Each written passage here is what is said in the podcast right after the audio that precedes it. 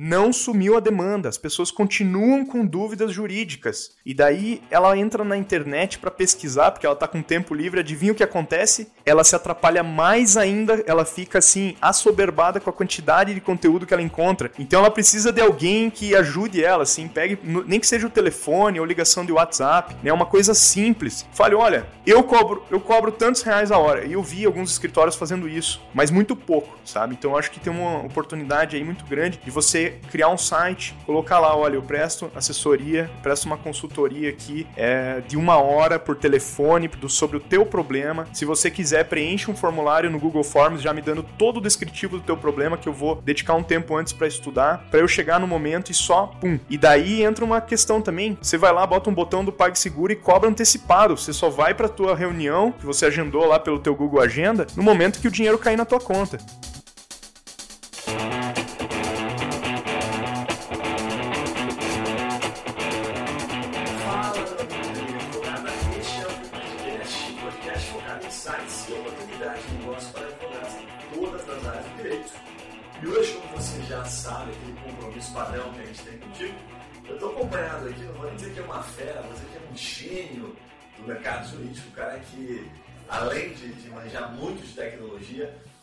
Está tá revolucionando, diria eu, o mercado jurídico com a forma de pensar, com a forma de produzir. Tem muito conteúdo no canal dele, eu vou deixar que ele se apresente, mas o podcast certamente está recheado de bons insights. Então, Maurício, primeiro, obrigado pelo convite, pelo, pelo convite não, né? Obrigado por ter aceito meu convite, por esse desafio de estar aqui é, é, sendo entrevistado e nos contando um pouquinho da sua história.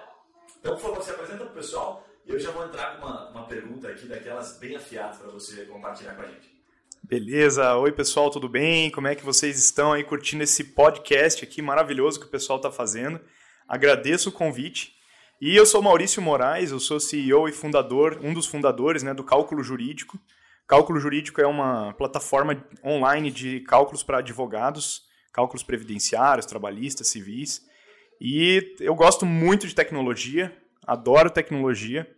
E vou trazer essa visão aí, né? Como eu sou engenheiro eletrônico, acabei indo para a área da computação. Vou trazer uma visão um pouco mais tecnológica para vocês, o que, que eu acho, o que, que eu acho que é, que é besteira, o que, que eu acho que é ilusão e o que, que eu acho que está sólido hoje que a gente pode começar a usar amanhã e começar a ganhar uma grana já com isso a partir de hoje, né? Tem muita coisa que tá fruto baixo aí pra gente. Valeu. Legal, legal. Mas só para o pessoal ter uma noção da, do tamanho, da dimensão do cálculo jurídico, dá, dá alguns números para nós hoje. O que, que vocês têm em termos de, de clientes, o que, que vocês têm em termos de acesso, o pessoal entender, uh, enfim, o seu background aí. Legal. É, a gente desenvolveu por muitos anos o software, né? E quando a gente entrou no mercado, a gente já estava trabalhando nisso, mas a empresa é uma empresa jovem, tem três anos. Né? E nesse, nesse passo aí a gente vem crescendo aí, milhares de clientes por ano.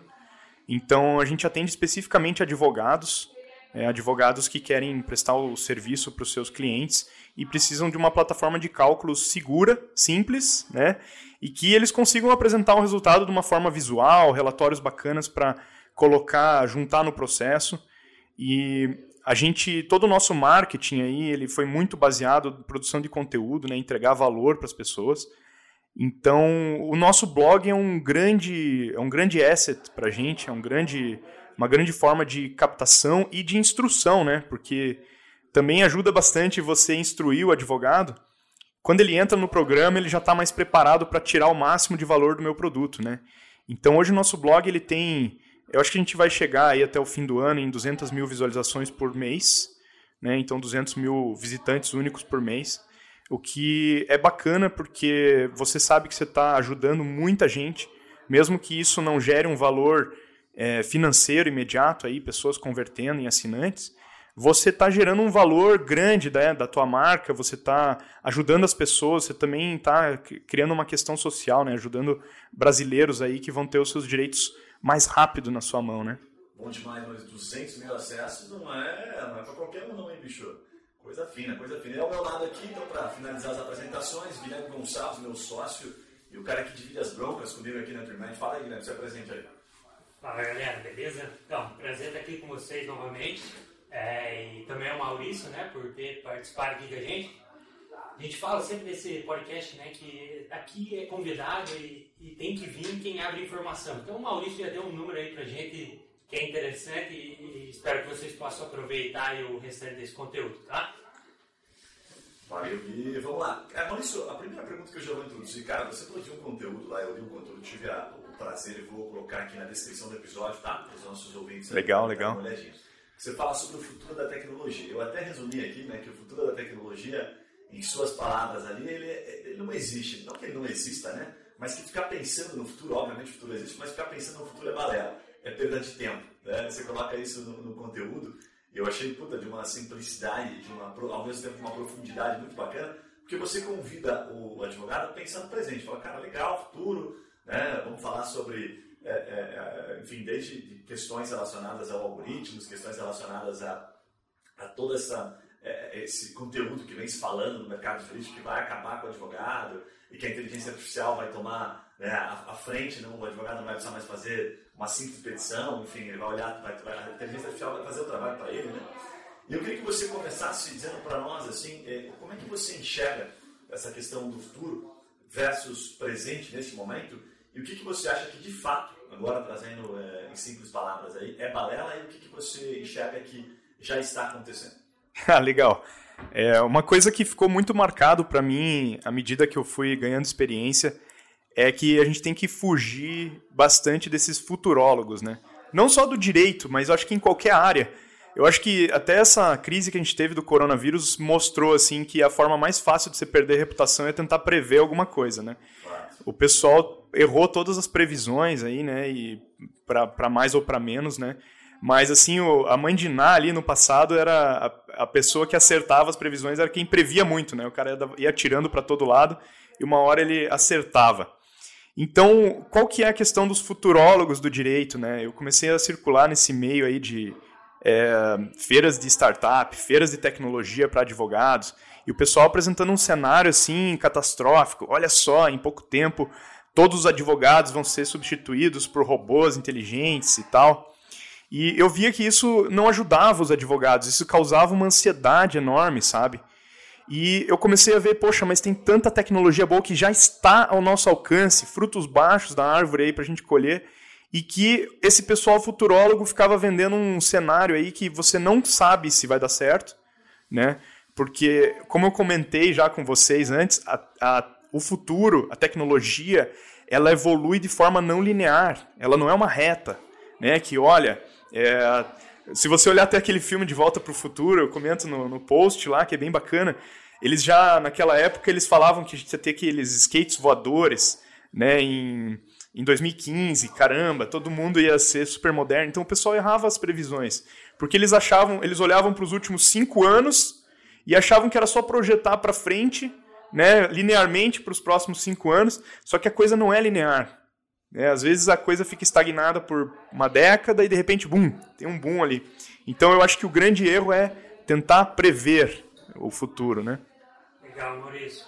Falando em termos práticos, aí, bem didático mesmo, é, a gente fala de tecnologia agora, né, sem pensar tanto no futuro. O que você consideraria um, um kit feijão com arroz, coisas de tecnologia que poderiam agregar hoje para um escritório de, de advocacia? Porque é, querendo ou não, é um setor um pouco mais conservador, né? E muita coisa que a gente considera básico, que imagino que para você seja extremamente básico, vocês observam que não é aplicado. Então, aí você poderia contribuir nesse ponto um kit feijão com arroz de tecnologia aí para o escritório de advocacia. O que, que, você acha? Maravilha. Eu vou comentar então sobre vários apps e várias coisas que eu vi assim que o pessoal tem dificuldade mesmo.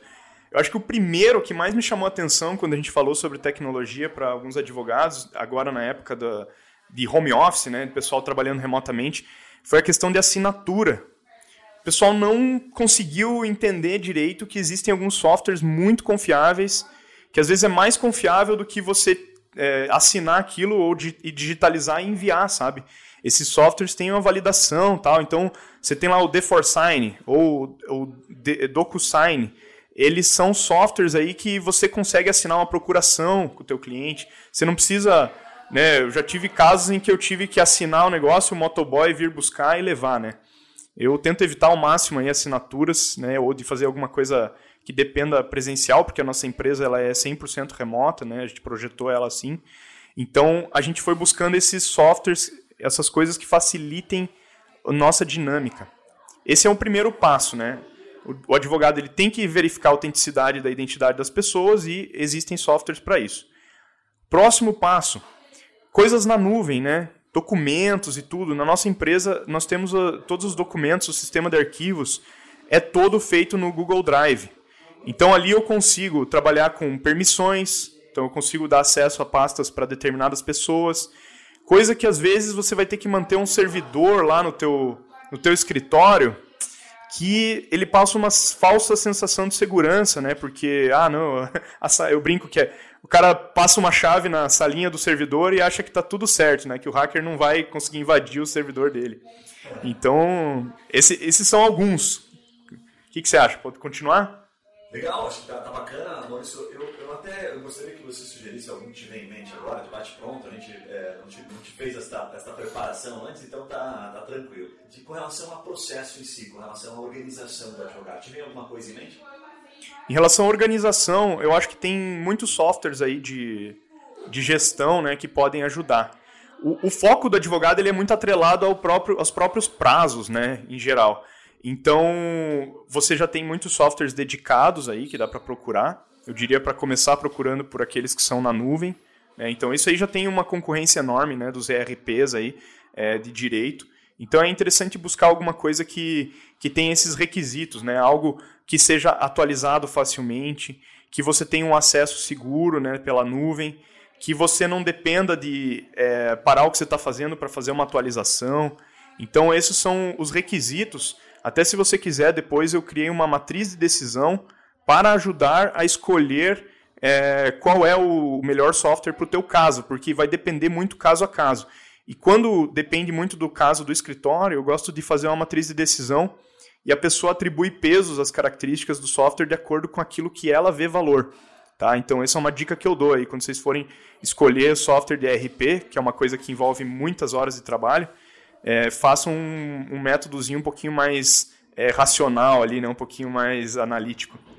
Legal, Maurício. Acho que tudo que a gente trouxe de tecnologia, né, que você trouxe, ele tem a ver, na minha visão, com uma, uma questão que é tornar as coisas escaláveis em quantidade, assim reduzindo custo. Por fim, tudo que a gente conversou, pô, servidor, transporte, até processos internos mesmo, tudo envolve redução de custo. Eu acho que a tecnologia, na questão da advocacia, né, nesse momento como escritório, né, não tanto como geração de negócios, ela está muito ligada à questão de redução de custos e tornar as coisas mais eficientes, né? Uhum. É, e pensando agora em questão de, de destaque, né? Isso a gente, pô, ok, o cara reduz custo, ele consegue tornar o processo mais ágil, ok. Mas o que, que você acha de tecnologia que o advogado pode usar para se destacar dos demais? Né? Isso a gente falou interno, externo. Você vê alguma coisa que ele possa utilizar para esse, esse sentido? Legal. Eu, eu acredito assim muito em você usar filosofia interna muito parecida com a que você usa externa, sabe? Ter uma transparência, não agir muito diferente dentro do teu escritório do que você age com os teus clientes. Então, se você tem uma ferramenta que é muito bacana e que você usa internamente para falar com os teus... A gente usa o Slack para se comunicar com os nossos é, colaboradores dentro da empresa, né? Por que não usar uma ferramenta ou parecida ou igual a essa para falar com as pessoas, né? Que você tem isso registrado e tudo mais. Então, essa parte de comunicação fundamental, assim, ter clareza e transparência, né? Os valores que você tem dentro da tua empresa, eu acho importante eles eles transpirarem da tua empresa, né? Eles exalarem assim para os teus clientes. E daí eu também acho que tem uma questão do marketing que precisa ser bastante explorada pelos advogados, né? A gente tá, tá rápido, tá indo rápido, tá diminuindo rápido a questão do juridiquês e tal. Ainda tem trabalho a ser feito. Tá? Eu acho que ainda exige treinamento. Eu acho que os advogados ainda precisam estudar um pouquinho mais de marketing, aparecer mais na internet. É, isso é uma coisa é, que vocês podem ajudar aqui na Trimind também, né?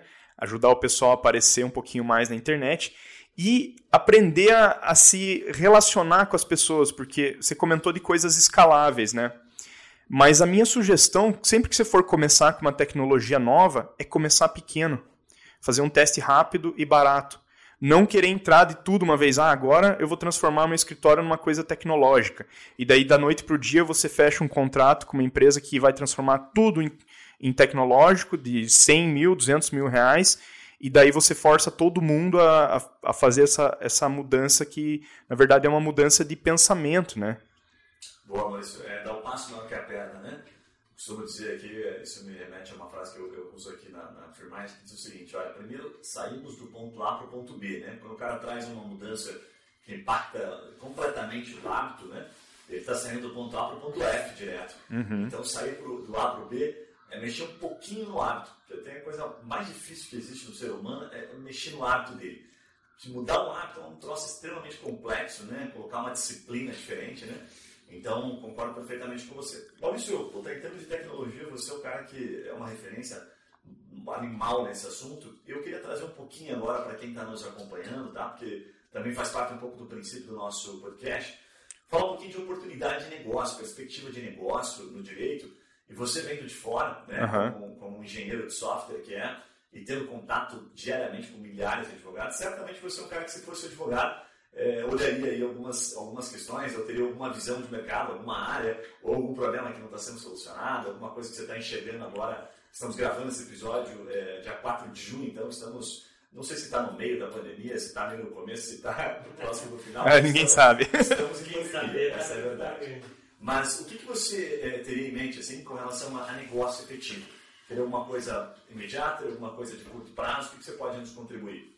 Olha, uma coisa que eu tenho visto que muita gente não está percebendo, e que já está aqui agora, então não é uma previsão, é a questão consultiva. E a questão consultiva, as pessoas não estão prestando ela tanto porque ainda não se adaptaram a essa realidade é, de coisas remotas. Então, eu vejo assim, é, no caso do previdenciário, por exemplo, em que o, o próprio público-alvo das pessoas que está se aposentando tá proibido de sair de casa, ou assim, né, os filhos proíbem, ou assim, não tá podendo ir até os escritórios. Então aquilo que era uma grande vantagem antes, que era você ter um grande escritório com mármore lá, a secretária servindo café e tal, essa, essa diferença, esse diferencial, ele sumiu. E daí tem uns advogados jovens que estão entrando agora, que eles conseguem atender ali, nem que seja pela rede social, tirar uma dúvida, e daí daqui a pouco já puxa para um atendimento de meia hora em que você cobra um valor daquela hora para tirar uma dúvida. Porque o ponto central é o seguinte: não sumiu a demanda, as pessoas continuam com dúvidas jurídicas. E daí ela entra na internet para pesquisar, porque ela está com tempo livre, adivinha o que acontece? Ela se atrapalha mais ainda, ela fica assim assoberbada com a quantidade de conteúdo que ela encontra. Então ela precisa de alguém que ajude ela, assim, pegue, nem que seja o telefone ou ligação de WhatsApp, né, uma coisa simples. Fale, olha, eu cobro, eu cobro tantos reais a hora. E eu vi alguns escritórios fazendo isso, mas muito pouco, sabe? Então acho que tem uma oportunidade aí muito grande de você criar um site, colocar lá, olha, eu presto assessoria, presto uma consultoria aqui é, de uma hora por telefone do, sobre o teu problema. Se você quiser, preenche um formulário no Google Forms, já me dando todo o descritivo do teu problema, que eu vou dedicar um tempo antes para estudar, para eu chegar no momento e só, pum. E daí entra uma questão também. Você vai lá, bota um botão do PagSeguro e cobra antecipado. Você só vai para a tua reunião, que você agendou lá pelo teu Google Agenda, no momento que o dinheiro cair na tua conta. Legal demais, Maurício. Você sabe que a tua fala me lembrou aqui, um cliente nosso, inclusive, aproveitando que vou mandar esse episódio para ele, então vou mandar um abraço ao vivo para ele aqui, Vinícius Terci, lá de Brasília.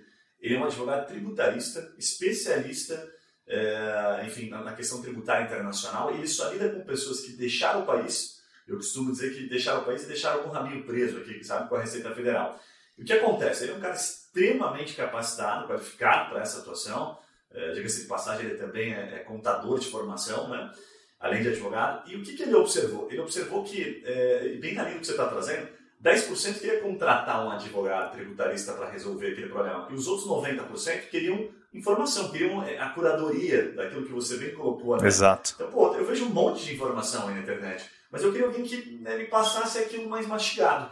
Então ele começou a jogar nesses 90% e começou a vender esse tipo de consultoria. Então hoje ele, ele praticamente virou né, a mesa, virou a, a forma de faturar dele levando muito mais para essa questão consultiva. Então o valor ficou muito mais acessível, ele se torna eficiente, porque ele vem de uma hora da capacidade, né, da inteligência dele ali, mas não para resolver efetivamente. Ele acaba resolvendo, né, de maneira construtiva, uhum. ele acaba resolvendo, mas ele entrega uma informação extremamente é, é, efetiva, cirúrgica, eu diria assim, sabe? Sim. E resolve o problema da pessoa e a pessoa vê valor por uma coisa muito mais acessível. É, eu até acredito que a própria é, venda tua fala me remete muito ao que o Rafael, falei com ele faz um pouco tempo. Ele disse que lá na, na, na, no, no, escritório de vocês, previdenciário, no ingresso, perdão, estava fugindo o nome aqui, é, a venda do consultivo tem crescido muito. Né? Então, graças uhum. ao escritório previdenciário, é, tem um baita volume de processo e isso está acontecendo lá. Faz, faz sentido, Maurício? Faz, faz. Eu conversei um pouco com ele também, né? E boa parte da, do exemplo aí também tem a ver com isso. Mas eu tenho visto que, lógico, o pessoal mais jovem que tem uma inércia baixa, porque isso é uma coisa até que eu falo quando eu falo de tecnologia, né? Tem esse conceito de inércia, né? Que à medida que o teu escritório vai crescendo, você vai perdendo a velocidade com que você muda de rumo, né? Então é, é importante cuidar para manter sempre a agilidade do escritório, né? manter a inércia baixa. Para quando surge uma crise como essa que surgiu agora, você conseguir mudar rapidamente. Opa, eu estava muito focado em processo e tal, agora, hum, agora é consultivo, galera. Vamos lá. E daí você junta a tua equipe que também está alinhada ali. Ninguém está fazendo aquilo que eu comentei antes. Ninguém está fazendo um projeto muito grande que demora meses, né? Então eu tento focar em projetos aí pequenos que demorem assim assim, quatro semanas já é um projeto grande, sabe? Vai pequenos projetos e você vai dividindo em partes e vai evoluindo. E isso permite que você mude rapidamente. Eu acho que foi mais ou menos isso que aconteceu com eles, porque eles tinham uma boa, é, uma boa agilidade, sabe? Apesar de ter uma estrutura física e ter aquela questão presencial, a mentalidade ágil que eles, tinha, que eles tinham permitiu eles fazerem essa mudança rápida para o consultivo. E olha, é uma coisa muito incrível porque tem muito a ver com marketing, né? Você vai criando tua autoridade, você vai alcançando mais pessoas e se você está numa capital, é, você tem, você está meio alienado ali com, com aquele público. Existem demandas no interior, gente, e o interior, a tendência é que ele cresça. Vai ver as palestras do Amorim lá, ele vai falar, ó, interior, a possibilidade de crescimento é muito maior, né? Você... Legal, Maurício. Falando em questão de mudanças, né, construção de negócios, você é um cara que, obviamente, está envolvido em vários empreendimentos aí. Uhum. E, ainda mais com essa crise, a gente sempre repensa, né? o que, que eu devia ter feito lá atrás, o que, que eu devia ter mudado, que, que eu podia ter feito para me anteceder a essas situações. Então, você como empresário, acho que poderia contribuir para a gente, trazer algum case, alguma coisa que você sente que, puxa, aquilo ali eu podia ter feito, ia ter virado uma chave antes. Acho que ajuda porque são negócios, né? Escritórios de advocacia seguem a mesma lógica e, eles criam inovação, eles criam metodologias. Eu acho que esse tipo de insight pode ser produtivo aí também para os advogados. Olha, uma coisa que é, deu muito certo para a gente é que a gente, desde o começo, teve a mentalidade remota. Então, quando a crise entrou, a gente assim, a dinâmica de trabalho continuou exatamente a mesma. Até depois a gente vai comentar um pouquinho mais a fundo aí essa questão do home office, mas era uma coisa que eu já estava, assim, eu acabei dando muita sorte porque eu já estava preparado. Mas uma coisa que eu vi que o pessoal sentiu foi a parte comercial, tá? A parte comercial que era muito baseada em presencial sofreu. Então, quem tinha representantes que iriam apresentar produtos ou propostas e precisavam fazer uma visita presencial, esse pessoal aí tomou uma, uma porrada boa aí, né? Porque emendou o fim do ano, que geralmente muita gente tira férias por causa da, do, dos prazos que estão parados, e o pessoal emendou com a crise que começou agora em março, né? Então, isso aí mostrou que você tem que ter algum tipo de processo em que o teu cliente consegue entrar no teu funil, né, na tua entrar no teu esquema é, de forma é, self-service, né, de forma automática. Então, isso foi um grande diferencial nosso, porque no momento em que, por exemplo, os concorrentes não estavam conseguindo fazer essas visitas presenciais, eu continuei vendendo para o pessoal que estava em casa. Então, esse, esse é um ponto que eu diria assim para muita gente. É, você pode ter a tua força de vendas presencial, continua, né, se você é bom nisso, mas tem ali um backupzinho é, self-service, né, de alguma forma, em que você pode automatizar com e-mails, com Google Forms, né? A pessoa vai no teu site, já preenche qual que é o problema dela, depois você faz uma filtragem. Então tem, tem os dois meios, né? Então o próprio caso do Rafael era isso, ele já estava instalando esse processo antes da crise E daí ele só intensificou isso aí depois que, que aconteceu, mas ele já tinha lá, né, uma forma de, de, de pegar esse, essas pessoas. Ele já estava dispensando vários clientes, né? O pessoal chegava, preenchia lá o formulário e ele só catava o, o as pessoas, né, os leads ali que, que, correspondiam aos melhores clientes que ele achava, né? Legal, legal demais. E tem gente que olha isso às vezes pensa assim, pô, o cara levou sorte. É, sorte não é, né? O cara estava preparado ali, né? Sorte é uma combinação ali, né, de preparo e, e oportunidade, né? Então acho que intensificar só intensifica quem realmente já estava bem posicionado. Tem Exato. sorte nisso, né, Maurício? Isso me remete a tua fala a uma questão que é bem comum quando a gente fala com os advogados, que é o seguinte, né? O advogado diz assim, ó, se ele sentar aqui na minha frente, eu fecho o negócio. Né? Então, isso é bem comum dos advogados, certamente muitos dos que estão nos ouvindo também se, se, é, é, se relacionam com esta frase de alguma forma. A questão é, o mercado está mudando e este, essa questão do sentar na frente já não é mais possível, né? E pelo visto o mercado, certamente muitos eu acredito que ainda se mantenham, né, os, os mais tradicionais na questão presencial, porque uhum. vamos negar, né, o presencial é mais gostoso, é legal, tem mais emoção, mas o advogado tem que se reinventar. Né? Então esse processo de reinvenção eu vejo que é, é sair da zona de conforto. Né? Eu tenho, por exemplo, em casa uma, uma referência é, com a minha esposa que até então ela nunca tinha feito nada por videoconferência. E ela uhum. tem 32, 33 anos, 33 para ser mais exato, aqui antes que eu apanhe em casa. É, e aí quando ela fez a primeira vez, ela viu que não doía. Uhum. É, mas até então ela não tinha feito uma consulta por videoconferência. Ela achou que aquilo era, sabe? Então, quanto advogado não fez isso ainda, uhum. né? e quanto advogado vai precisar de fato entender que também dá para fechar por uma videoconferência, porque dá. os gatilhos, no final das contas, a forma como você atende, ela não mudou. Você só transferiu do físico para o digital. Então, não tem momento mais oportuno do que esse, porque agora não é mais uma questão de você querer ou não, é obrigado. Você está praticamente sendo obrigado a fazer o seu atendimento não presencial. Então, usa tudo que você sabe via Hangout, via Zoom, via é, Skype, por onde você quiser. Faz sentido, Maurício? Faz muito sentido. É, meu pai ele sempre trabalhou com engenharia civil, né, outra área, mas sempre foi da área comercial. E ele me falou: Olha, filho, agora eu estou fazendo calls por Zoom e tudo mais, e eu consigo fazer várias. Antes eu pegava avião aqui no aeroporto de Curitiba de manhã para ir para São Paulo para chegar numa reunião, apresentar lá uma, fazer uma apresentação, exatamente a mesma coisa que eu faço por Zoom. Então ele falou: olha todo o tempo que você investe, todo o gasto, toda toda energia, né? E realmente, assim, as coisas mudaram agora e facilitaram, tá todo mundo no mesmo barco, mas antes, né, como a nossa empresa é remota, eu, eu tava num mindset muito de fazer as coisas remotas e os advogados ainda não estavam. Então acontecia algumas coisas engraçadas assim. Eu sempre conto uma história de um parceiro nosso lá que a gente ia fazer uma reunião para discutir um, uma parceria nossa. Ele é advogado, tinha um, tem um grande escritório e também ele gerenciava um instituto, né? Aí eu combinei com ele numa, acho que era uma quarta-feira, não lembro direito que dia que era, mas assim no meio da tarde. E ok, quando chegou na véspera, ele chegou e mandou para mim, ó, oh, seguinte, só esqueci de te passar o endereço, é aqui em Porto Alegre, rua tal. Aí eu fiquei, caramba, olha, me desculpe, nem passou pela minha cabeça que seria presencial. Peço mil desculpas. É, eu tenho até um casamento hoje à noite, sabe? Eu tinha um casamento no mesmo dia. Eu falei, não tem como eu ir. Só que depois que a gente fez a call, ele fez pelo celular, não conseguiu instalar no computador e tal. Ele ficou impressionado. O cara ficou muito feliz. Ele falou, cara, isso aqui, nossa, eu posso me comunicar à distância com as pessoas. É isso mesmo. É, legal, legal. Querendo ou não, a, a, pandemia vai nos obrigar a muita coisa, né? Que a gente, é, até então, se fosse por conta própria, não faria, né? E vocês é, levaram sorte entre aspas, aqui, por já estar bem posicionados. Maurício, entrando por uma, uma reta aqui que eu queria é, que você compartilhasse um pouco do seu conhecimento com quem está nos acompanhando, vocês são feras em recrutamento.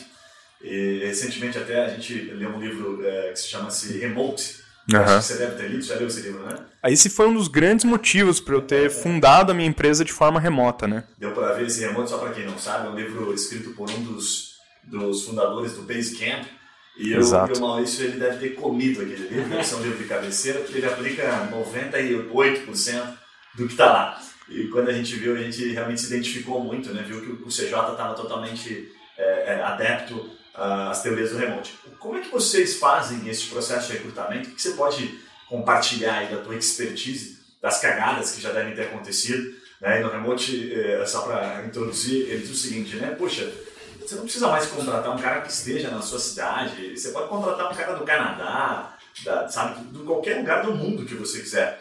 Basta você ter X critérios né, bem definidos Exato. sua empresa. O que você pode compartilhar sobre isso, Maurício? Bom, o primeiro comentário em relação ao, ao trabalho remoto, a gente vai entrar um pouquinho mais a fundo nisso, é que existe aquela questão de que se o cara é um bom trabalhador local, ele vai ser um bom trabalhador remoto. Mas isso é uma coisa clara, o músculo do trabalho remoto ele precisa ser desenvolvido, tá? Então a gente filtra pessoas que já têm uma aptidão para trabalhar remotamente com a gente, tá? Isso a gente faz isso no recrutamento. Pessoas que têm um alto poder de autogestão. Né? E tem gente que não consegue, tá? Isso assim, tem gente que é muito difícil você mudar isso. É aquela pessoa que, tá, eu sei que tem todo o material na internet, mas eu ainda preciso ir fisicamente sentar na carteira da faculdade para olhar para o professor e daí ali eu me concentro e tiro o melhor resultado. Agora tem outras pessoas que, cara, pelo amor de Deus, não põe um professor na minha frente que ele atrapalha o meu aprendizado. Então, você tem que conseguir ver qual o teu objetivo com o perfil que você quer. Em relação ao recrutamento, o que eu aprendi é eu criei um processo que ele foi melhorando com o tempo, então minhas melhores contratações foram as mais recentes, porque o processo em si é, foi sendo melhorado, né? Então começa de uma forma simples e vai criando um juros composto ali, né? Cada dia você vai melhorando o teu processo, tá? Esse é um ponto. A outra questão é que nós pessoas, aqui o dono do escritório, quem toma decisão e mesmo quem recruta, nós somos ruins em selecionar pessoas. Por que, que eu falo isso? Geralmente a gente vai entrar em alguma coisa de persuasão ali, você vai querer selecionar uma pessoa que é igual a você, uma pessoa que você se identificou com o jeito dela falar, ou por algum outro motivo, você tinha um tio lá que era parecido com aquela pessoa e tal, e você vai gostar dela mais do que deveria. E muitas vezes você não tem que contratar alguém igual a você, você tem que contratar alguém que te complementa. Às vezes é uma pessoa que tem um perfil muito diferente e que se você olhar pessoalmente, você não vai gostar da cara dela de primeira. Por isso que a gente inverteu o nosso processo para que o processo ele não tenha o maior índice de acerto. a gente fez um processo que ele tem o menor índice de erro. Então, a gente foi minimizando o erro de trazer pessoas não alinhadas para dentro do nosso time. E daí, como é que a gente fez isso? Bom, a gente inverteu as etapas. Em vez de eu gastar 30 horas entrevistando por uma hora 30 candidatos, eu gasto 5 horas com entrevista porque ela é a última etapa do meu processo. E daí só chega os crânios lá que passaram por um funil agressivo no começo. E daí eu invisto 5 horas só para escolher o menos pior ali, porque eu não quero. Eu já sei que todos são bons ali. Todos são bons. Porque eu fiz uma filtragem antes, então minha chance de erro é pequena. Mesmo que eu vá com a cara do cara e ele não seja o melhor daqueles cinco, é, eu, a minha chance de errar é menor. E daí eu me baseei em várias pesquisas da Google, né, que mostrou que os gestores eram pior que qualquer tipo de algoritmo aí para fazer seleção e daí eles avaliaram no futuro, aí eles avaliaram a pessoa depois de vários meses, o churn dessa pessoa, né, quanto tempo ela ficava na empresa, qual o valor que ela gerava de forma monetária, inclusive. Então tem muita coisa, né, principalmente nos Estados Unidos, que traz aí uma, uns insights maravilhosos aí pra gente nesse sentido. Legal, Maurício, perfeito teu posicionamento. É, o que eu pude extrair, assim, pelo menos eu me identifiquei com a questão de, voltando ao gatilho de tecnologia, mas relacionando a tecnologia como um facilitador para diversos processos. Né? Veja, você trouxe a tecnologia no fator comercial, né? como uhum. negociação, como videoconferências, como organização da empresa, ou seja, lidar com processos internos, e agora, por final, como uma ferramenta de seleção também. Imagino que esses filtros que você trouxe a nós são feitos ah, por via de automatizações e tudo mais. Então, é aquela desconstrução da gente entender, pô, a tecnologia vai mudar a minha empresa, vai, a gente vai fazer um troço maluco, a gente fica empolgado, joga tudo na frente. E não, é o básico, bem feito, só que como uma forma de ampliar as coisas, tornar as coisas mais Exato. fáceis e ágeis. Então, pô, sensacional. E eu, uma coisa interessante é que eu trabalhei numa empresa de pesquisa de satisfação já no passado, então eu tinha muito essa questão de pegar uma amostra significativa, né? E hoje eu consigo, por exemplo, tive alguns processos de marketing, é, de revisão de, de textos, e eu consegui trazer 4, 5 mil candidatos inscritos no meu processo. E você só consegue, você consegue isso primeiro, né? Tendo uma noção daquilo que você quer e, e, trabalhando, porque a tecnologia ela não é assim, ela não é uma coisa viva ali que ela vai te ajudar sozinha. Não é só tipo você cutuca ela com uma varinha e fala, oh, me ajude, me ajude, e ela te ajuda. Não. Você tem que trabalhar ela, né? Você tem que ir. Então a gente criou, a gente tem lá um briefing para quem quer essa vaga. Se você não se identificou, ou não tem essas características, não se inscreva. Mas se você tem todos esses requisitos, se inscreva. Então já tem um briefing ali para o cara se inscrever. Inicialmente a gente automatizou tudo com Google Forms e Google Planilhas. Depois a gente acabou desenvolvendo um aplicativo nosso aí para ajudar no, no, processo seletivo, justamente para facilitar essa parte de comunicação, daí, porque daí gerava muitas interações. Mas a gente à medida que a gente foi evoluindo, a gente foi deixando muito claro como que eram as etapas. O pessoal agradece a gente, sabe por quê? A gente conseguiu fazer um processo automático que ele é mais legal do que um processo físico pessoal, pessoalíssimo ali, né? Que a pessoa tá ali. Por quê? Porque o cara, ele recebe um cronograma no início do processo seletivo com as etapas e, e, as etapas são seguidas à risca. Às vezes você faz aquele processo de RH lá dentro da tua empresa e o cara, ah, pô, eu participei do processo, liga lá para tua secretária. Já teve alguma resposta? Às vezes o cara já foi até contratado, já está trabalhando lá um mês, você tem candidato do processo ligando ainda, sabe? Então não é uma questão de tirar na verdade, você, você tem muito mais cuidado com aquilo que você está escrevendo, com aquilo que você está passando de informação. Você tem uma, um respeito pelo tempo da pessoa que está participando, então a gente sempre agradece e diz claramente as datas, as etapas e os horários. E a gente vai filtrando. E a gente vai deixando, lógico, as etapas que exigem mais trabalho nosso para o final. Então, ah, verificar uma prova específica, então uma prova específica de Design. A gente fez um. Tem uma designer muito boa no nosso time agora, a Larissa. E a prova específica de design era com questões práticas que a gente observou dentro do nosso, do nosso, da nossa empresa que a gente precisava. Faça uma peça assim, faça uma peça assado. Coisas que a gente usaria, sabe? Não é coisa fictícia ali. Daí só que isso exige você ter um tempo maior para você corrigir essas provas depois. Então, joga essas etapas para o final, sendo que a entrevista é a última. Legal demais, mas uma aula, literalmente uma aula sobre recrutamento né, e como organizar todo esse processo. Legal demais. Por isso, até teve uma parte da tua fala que me, que me lembrou aqui, é uma questão que a gente bate bastante, que a tecnologia ela sempre vem depois, né? Vem depois daquilo que você já faz manualmente.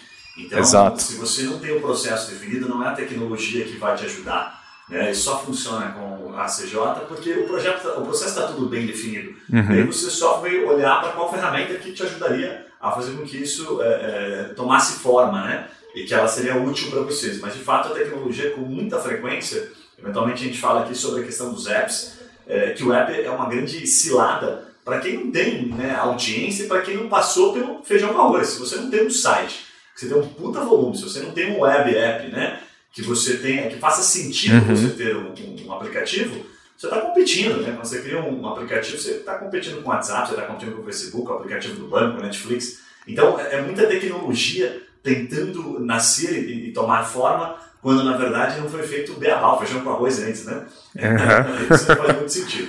Eu, só um comentário rápido aqui, né? Desculpa a interrupção, mas é, eu acho que uma frase que marca muito isso e que eu vejo o pessoal fazendo é, é aquela questão do. para quem tem um martelo, tudo é prego, né? Então o cara ele compra lá a licença do aplicativo e daí ele fica querendo que aquilo faça tudo para ele, sabe? Então. É tem um sonho ali tecnológico no meio, mas é, realmente é melhor você ter. A gente sempre fala, né? Faça primeiro manualmente, você entenda bem o processo, depois você automatiza. Perfeito. Maurício, agora para uma, uma reta final aqui, eu vou pedir para você, que é porra, um cara totalmente conectado à tecnologia aplicada, né, ao direito, é, conta para nós se tem algum projeto aí, alguma coisa que você possa abrir no radar de vocês, tá? E depois eu vou pedir para você também deixar os seus dados aí, como é que as pessoas entram em contato contigo, como é que elas te encontram e a sua mensagem final aí. Legal. Eu vou comentar uma coisinha sobre o home office também, que eu acho que eu dei uma pincelada ali, e eu queria deixar esse recado pro pessoal, porque você comentou antes comigo que tem muita gente que não vai voltar, né? Muitos escritórios que ficaram remotos e não vão voltar. Mas eu vi gente falando o contrário, eu vi gente dizendo assim, meu Deus, home office é, acabou virando um monte de call, um monte de Zoom, um monte de, de Google Meet, e a gente não consegue produzir nada. Pessoal, para isso aí tem ferramentas muito simples, tá?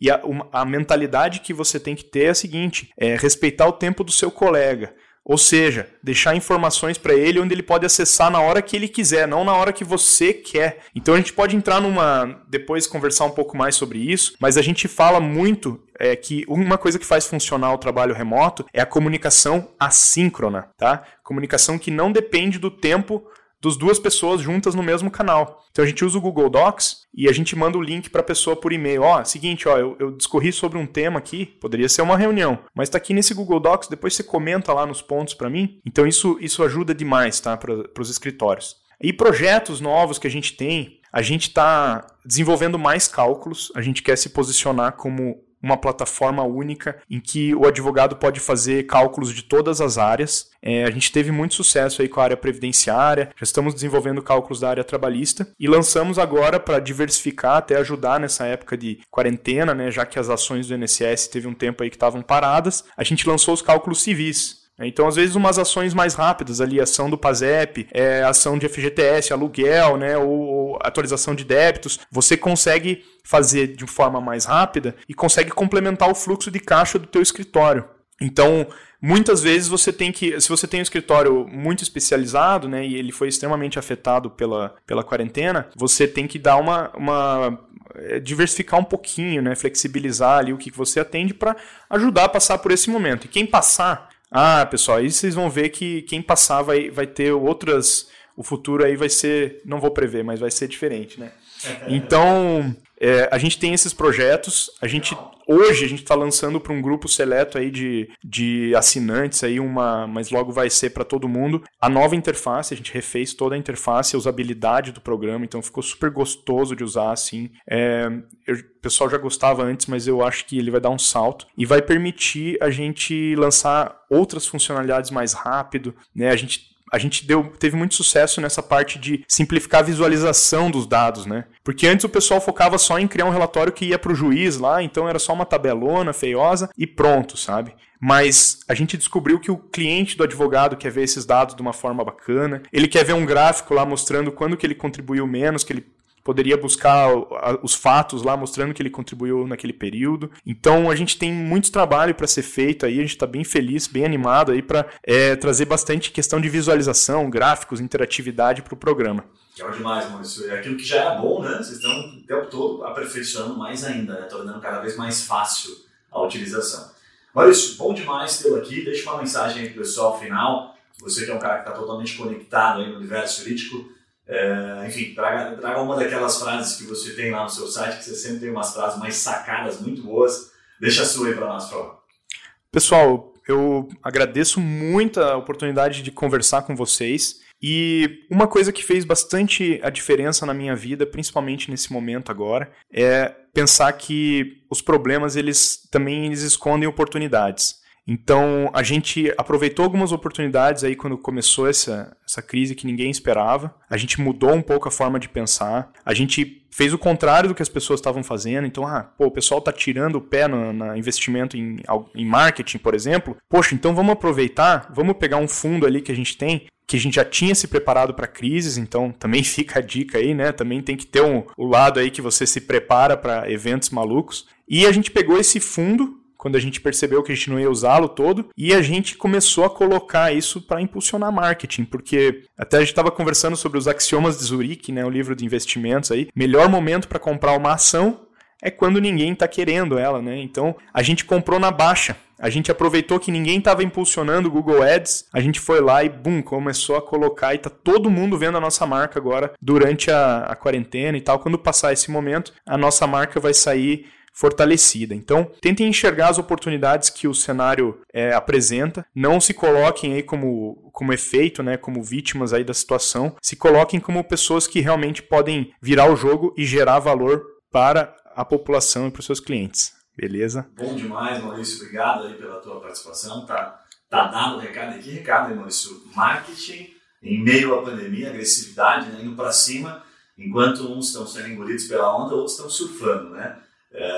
A gente, obviamente, né, por uma questão biológica, a gente sustenta muito isso aqui, que o marketing não deve ser jamais negligenciado, porque querendo ou não, se você deixa dois meses aqui, né, que nós já estamos mais de dois meses da pandemia, se você para completamente suas ações, isso vai te cobrar lá na frente. Com né? certeza. Vai faltar. Esse tempo que você deixou de plantar, uhum. eu costumo dizer que se você deixa de plantar no comercial uma semana, ele vai te cobrar. E geralmente ele não te cobra na proporção de uma semana, ele te cobra duas, três semanas de venda que não vão acontecer. Exato. Né? Então... E sabe uma coisa também que você falou agora ficou muito claro para mim? Sabe uma coisa que às vezes a pessoa deixa de fazer? Ela deixa de aprender, ela deixa de ter dados desse período, que ela poderia ver, poxa, se eu continuar investindo, mesmo que isso doa um pouquinho no bolso, o que, que eu vou aprender com isso? Legal demais, Maurício, legal demais. Gente, como já está já tá meio ultrapassando aqui o nosso tempo do episódio, tem muita coisa boa para falar aqui com o Maurício, Novamente agradeço, Maurício, a tua participação. Obrigado. Deixa os seus dados só, como é que o pessoal te encontra no LinkedIn, no Instagram, para onde é melhor? Pessoal, Maurício Flávio Moraes, né? Minha mãe deu esse segundo nome aí para facilitar para todo mundo, menos para mim. É, então,